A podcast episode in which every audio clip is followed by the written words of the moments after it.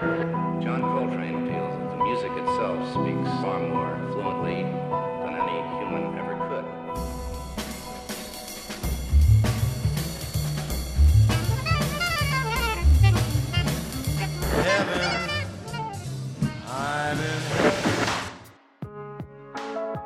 Version standard, le podcast des morceaux qui racontent le jazz.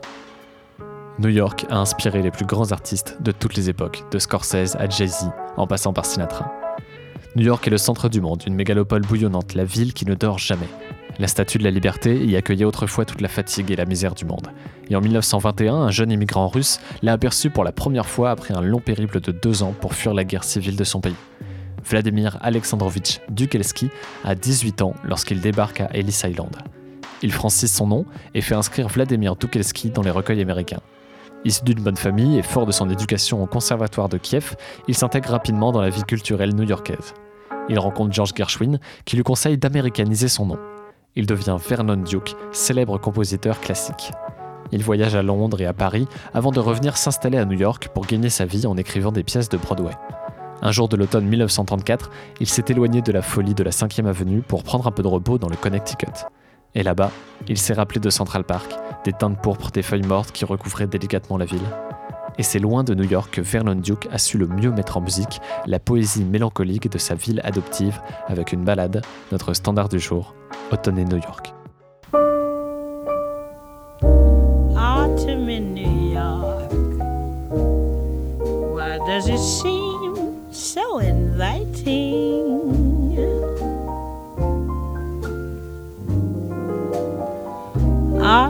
In New York. It spells the thrill of first nighting.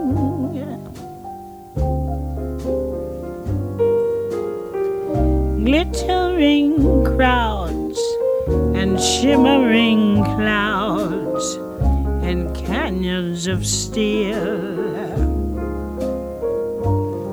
They're making me feel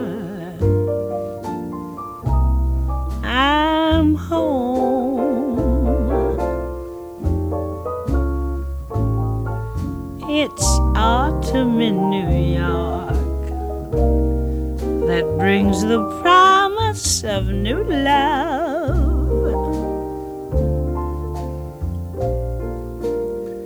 Autumn in New York is often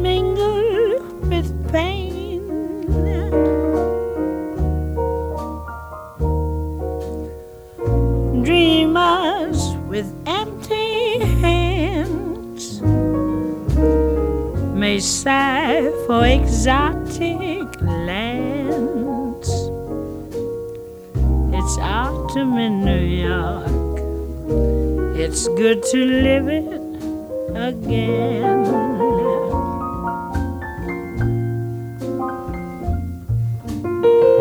Autumn in New York. The gleaming rooftops at sundown.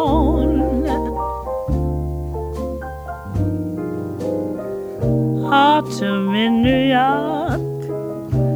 It lifts you up when you're let down. Jaded Rouet and gay divorcee who lunch at the Ritz will tell you that it's divine.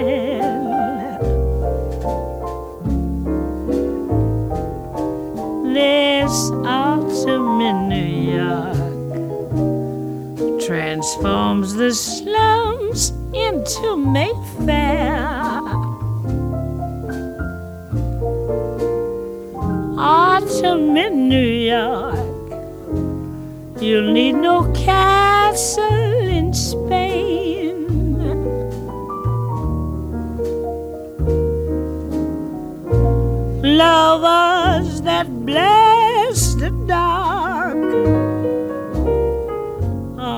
Benches in Central Park greet autumn in New York. It's good to live it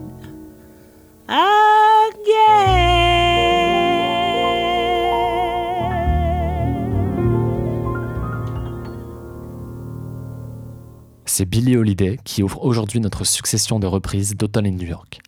Il a fallu attendre 1954 pour que la composition de Vernon Duke explose réellement. Le show, dans lequel on l'a entendu pour la première fois, n'a eu qu'un succès mesuré. Mais si la chanson a mis 20 ans à devenir un standard, c'est aussi parce qu'elle est faussement simple. Vernon Duke était un compositeur foncièrement classique. Et si le refrain qui ouvre la chanson est très facile à retenir, le couplet lui est très ambitieux, avec une modulation harmonique qui est à la fois innovante et trompeuse. Et finalement, c'est comme si Vernon Duke avait écrit le refrain pour faire vendre, mais que c'est son alter ego Vladimir Dukelski qui a écrit le couplet et qui n'a pas pu s'empêcher d'y ajouter une élégante complexité. De ce fait, la chanson était sans doute trop en avance sur son temps.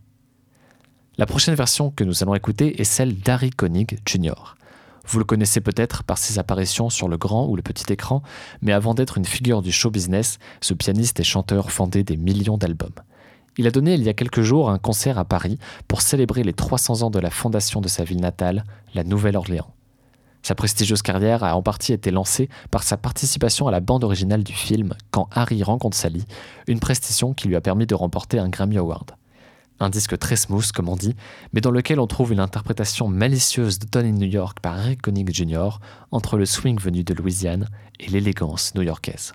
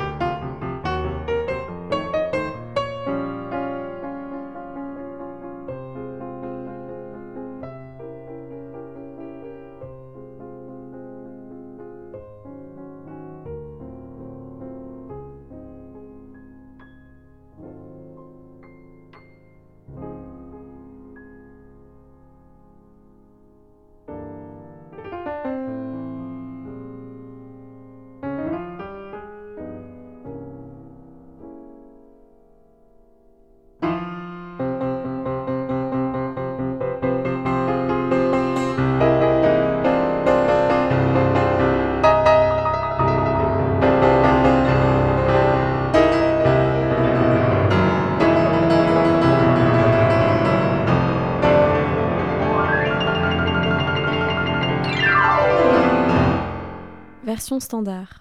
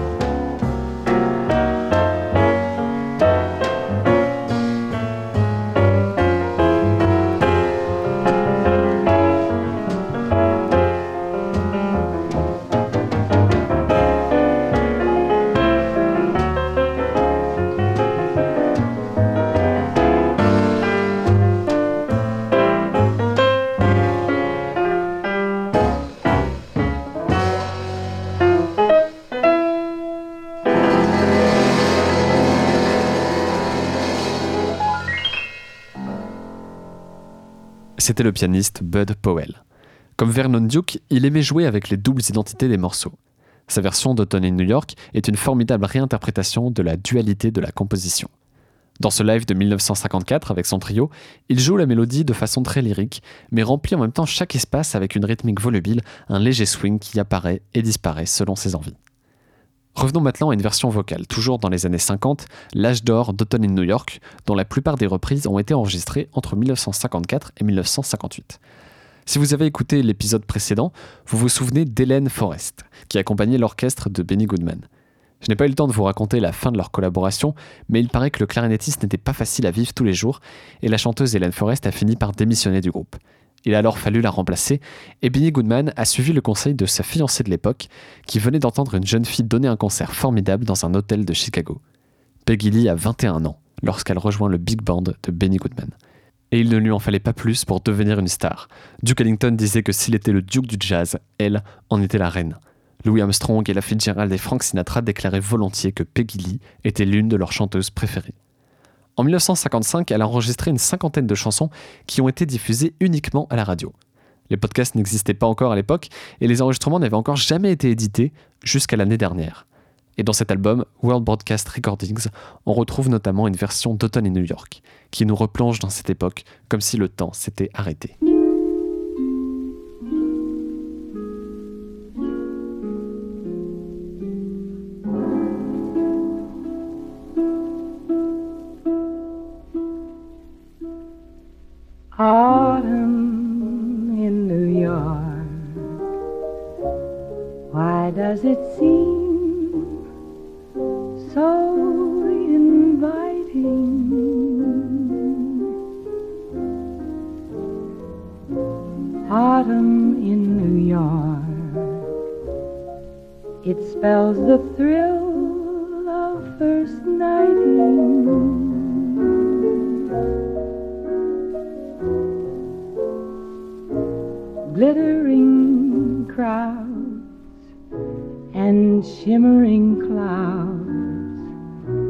In canyons of steel.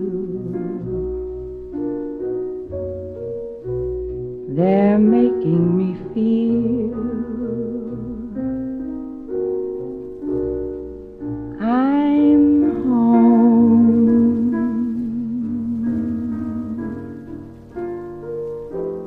It's autumn in New York that brings the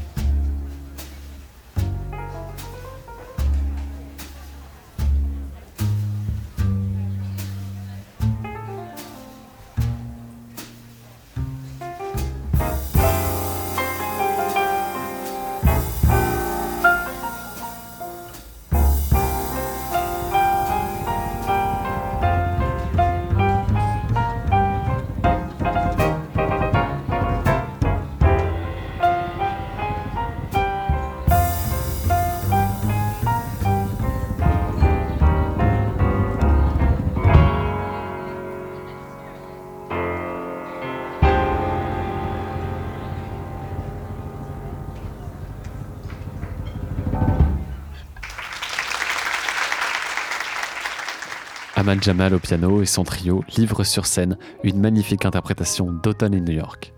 Comme Bud Powell, Ahmad Jamal ne résiste pas au plaisir de combler les espaces de la mélodie avec des envolées chromatiques. Et malgré tout, il laisse la part belle au silence dans son interprétation. La force tranquille du trio ne laisse rien deviner de la difficulté du métier de musicien de jazz dans le Chicago des années 50. Ahmad Jamal lui-même a mis 8 ans à s'implanter sur la scène locale et à se faire remarquer. Mais quand il y parvient enfin en 1958, l'explosion est spectaculaire. Son album live, enregistré dans un hôtel de Windy City, reste dans les charts pendant plus de deux ans.